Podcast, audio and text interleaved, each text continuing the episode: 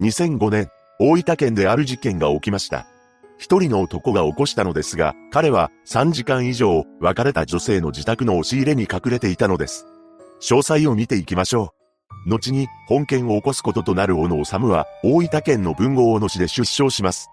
彼は社会人になってから定職に就くことはなく、ふらふらした日々を過ごしていました。何でも、昼間はパチンコに通い、夜はスナックに入り浸る生活を送っていたそうなのです。小野は外面は良かったようで、当初スナックの店員にはいい客だと認識されていました。とはいえ、まともに仕事をしていなかった小野は、スナックでの支払いができなくなっていきます。そのため、数万円の支払いをつけるようになっていきました。そんなある日、小野はスナックで一人の女性と出会います。その女性は、店で働く英子さんという方でした。彼女は若い時に結婚と離婚を経験しており、幼い子供を持つシングルマザーだったそうです。そんな英子さんに好意を寄せた小野は彼女に対してアピールを開始しました。しかし、小野は自分の経歴を偽っていたのです。というのも、彼は英子さんに IT 企業で社長をしているなどとデタラメを吐いていたそうなのです。その IT 企業については、大阪にいる叔父が会長を務めているなどと話し、自分の家系が金持ちであるかのように偽っていました。その話を信じてしまったのか、英子さんは次第に小野に惹かれるようになっていきます。そして二人は事件前年である2004年10月頃から正式に付き合うことになったのです。しかし、小野がついていた嘘は突き通せるようなものではありませんでした。それもそのはず、小野は社長であるどころか無職なのです。そのため、携帯電話すら自分で契約することはできず、英子さん名義で契約をしていたと言います。この状況に愛想を尽かした英子さんは2005年の6月頃に別れ話を持ちかけました。周囲にも二人の関係は話していたようで、小野とは別れた、と口にしていたそうです。しかし、ここから小野は恐怖のストーカーへと変貌してしまいます。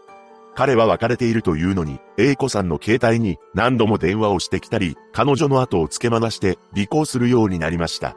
あまりにしつこい小野の行為に、A 子さんはスナックのママにも相談しています。この相談を受けたスナックのママは、小野にストーカー行為をやめるように叱ったそうです。その際、小野は次のように謝罪しました。もう店にも電話しません。すみません。こうしてスナックのままに叱ってもらったことで、小野とは縁が切れると栄子さんは思っていたことでしょう。しかし、小野は全く理解していませんでした。なんと、彼は反省するどころか、電話などのストーカー行為をやめることはなかったというのです。これを知ったスナックのママは、栄子さんの携帯に、小野から電話がかかってくると、代わりに出ることもありました。ただ、電話の相手がスナックのままだと気づいた小野は、すぐに電話を切ってしまうのです。そうして、迷惑なモンスターへと変貌していった小野は、恐ろしい行動に移ります。なんと、英子さんの実家に土足で上がり込んできて、刃物を振り回してきたそうなのです。英子さんの実家には、両親のほか、英子さんの長女と長男、そして祖母が住んでいました。この時は難を逃れたようですが、どんどんエスカレートする小野の行動に、英子さんも精神的に参ってしまいます。そのため、周囲には生きた心地がしないと話していたのです。この状況に危機感を覚えた英子さんの家族は、事件前である9月7日に警察署を訪ねて相談しています。また、1ヶ月ほど経った10月5日には、英子さん本人と英子さんの姉が一緒に警察署へ出向きました。そこで英子さんは警察に対し、次のように訴えたのです。できれば、小野を逮捕してほしい。助けてほしい。しかし、この言葉を聞いた担当者は、次の言葉を返してきたと言います。この街には、他にも、ストーカーが多いんです。あんた方だけじゃないので、このように話してきたらしく、英子さんのところまで手が回らないような言い方だったそうです。とはいえ、実際に小野は、英子さんの自宅に土足で上がり込み、刃物を振り回しているのです。そのことを A 子さんは必死に伝えました。すると担当の警察官は、それは時間が経ちすぎている。その時に言わないと、現行犯じゃないと逮捕できないから、と言い放ちました。このように返された A 子さんは、警察に対して失望したのです。そして、この相談をした翌日である10月6日、A 子さんは警察に電話をして次のように話しています。すぐに逮捕できないのなら、子供に危害があるといけないので、警察は男に会わないでほしい。A 子さんからしてみれば、警察が小野に接触することで逆上して子供たちに被害が及ぶことを恐れていたのでしょう。また、これと同時期に、スナックの経営者が、小野のことを自宅に呼び出しました。そして、スナックの経営者が、直接、小野にストーカー行為を注意してくれたそうです。その際に小野は、二度としない、と約束をしました。しかし、この男は、約束を守る男ではなかったのです。事件の数日前、小野が英子さんに、とんでもない言葉を言い放ってきました。言うことを聞かんかったら、お前も子供も手にかけて、俺もあの世に行く。これは言うなれば、事件を起こすという予告であり、英子さんだけでなく、英子さんの子供にも被害が及ぶ可能性がありました。そして英子さんは10月8日に助けを求める電話を警察署へかけたのです。そこで英子さんは怖いから今すぐそっちに行ってもいいですか？と尋ねました。すると電話に出た職員が次のように返してきます。今日は担当者がおらんから、来週ならおるから。結局、警察が特に何かしらの対処をすることはなく、小野のストーカー行為が止まることもなかったのです。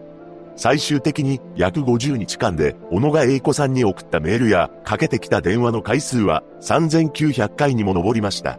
そしてついに事件が起きてしまいます。事件当日となる2005年10月19日午前8時半頃、この日、31歳になっていた小野は、英子さん宅に向かいました。彼は英子さんの留守を見計らって、彼女の自宅に侵入したのです。そして、2階の押し入れに潜み、待ち構えていました。その押し入れの中で小野は、ビールなどを何本も飲んでいたそうです。そして小野が侵入してから3時間以上が経過した午前11時50分頃、出かけていた英子さんらが帰ってきてしまいます。この時、英子さんの姉や姉の娘も一緒に帰宅していました。その後、英子さんの娘である当時4歳の長女と姉の娘が二人で2階に上がってしまったのです。その直後、2階からギャーという悲鳴が聞こえました。なんと、小野は英子さんの長女に対して刃物を振りかざしていたのです。悲鳴を聞いた英子さんは驚き、階段に向かいました。するとそこには狂気の光景が広がっていたのです。恐ろしいことに刃物を持った斧が英子さんめがけて襲いかかってきたそうなのです。この状況に英子さんは必死に外に逃げていき、どうにか隣の家に入ることができました。しかし、そんな彼女のことを、小野はどこまでも追いかけてきたのです。驚くべきことに、ガラスを割ってまで、英子さんのことを引きずり出したというのです。そして彼女に馬乗りになり、刃物を振り下ろしました。この時に英子さんは、次のように思ったと言います。あ、これが警察の言っていた、何かあったら110番しなさい、という時なんだろうな。そして、英子さんの祖母が、小野を引き剥がして、英子さんは、近くの家に逃げ込みます。しかし、小野は、ここから衝撃の行動に出たのです。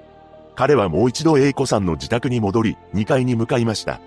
この時、英子さんの姉と姉の子供が隠れていたそうです。そこで小野は、俺の気持ちがわかるか、などと叫び出し、なんと、自分の胸めがけて、刃物を振り下ろしたのです。そうして小野は、英子さんの長所が倒れる部屋で、自ら命を絶とうと試みています。その一方、通報を受けていた署員が、現場に駆けつけました。そして、英子さんと、英子さんの長女、小野の3人が、病院に搬送されています。英子さんは、頭や腕などに、傷を負っており、全治6ヶ月の重傷を負いました。また、小野に関しては入院したものの命に別状はなかったそうです。しかし、英子さんの4歳の長女は帰らぬ人となってしまいました。その後、小野は回復を待って逮捕されたのです。取り調べで小野は二人を刺した、などと容疑を認めています。しかし、裁判で彼はとんでもない主張を述べたのです。初公判で、小野はイケシャーシャーと刺した記憶はない、などと基礎事実を否認しました。さらに手にかける意思はなかった。刃物で刺したのではなく、刃物が刺さった。あとは、よく覚えていない。とも述べています。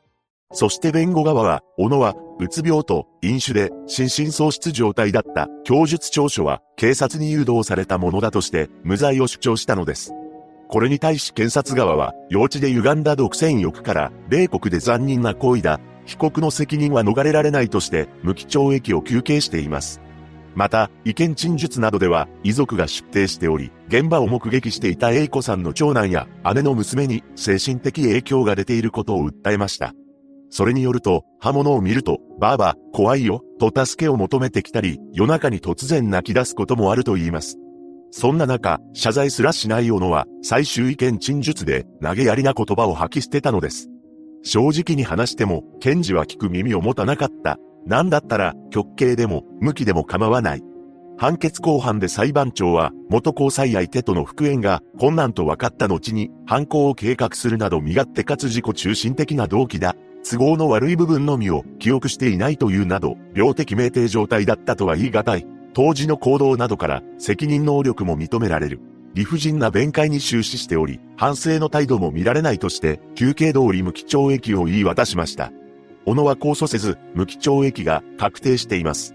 被害者となった A 子さんの長女は、ハキハキと挨拶のできる明るい元気な子だったそうです。彼女は将来看護師になることを夢見ていました。また、事件の翌年の春からは、保育園に入園することになっており、とても楽しみにしていたと言います。一人の男が起こした本事件。小野は刑務所の中で生き続けているわけですが、A 子さんの長女はたった4歳で未来を絶たれてしまいました。被害者のご冥福をお祈りします。